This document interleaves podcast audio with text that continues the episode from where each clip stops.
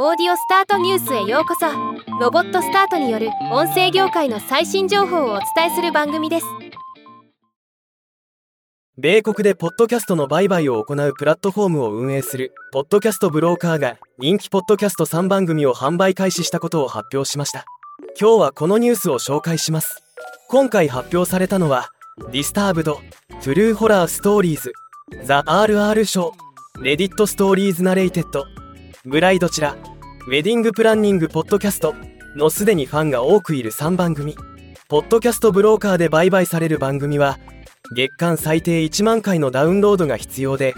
取引額は最低5000ドル。日本円でおよそ75万円から10万ドル。日本円でおよそ1500万円を超える取引まで多岐にわたっているそうです。ポッドキャストブローカー代表のヘザー・オズグッド氏コメント。ポッドキャストの所有権の譲渡を可能にすべくポッドキャスターと購入者がつながるのを支援できて大変光栄です。私たちは1年以上ポッドキャストの販売取引を仲介してきましたが多くのネットワークが確立されたポッドキャストを買収して IP を拡大しようとしていることが分かりました。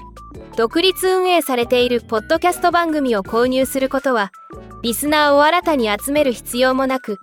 より大きなリーチを構築する簡単な方法です。前回も書きましたが日本のポッドキャスト業界でもこういうサービスがいずれ必要になるはずです。そして番組の価値を上げるためにも僕たちはポッドキャスターのマネタイズを支援していきます。ではまた。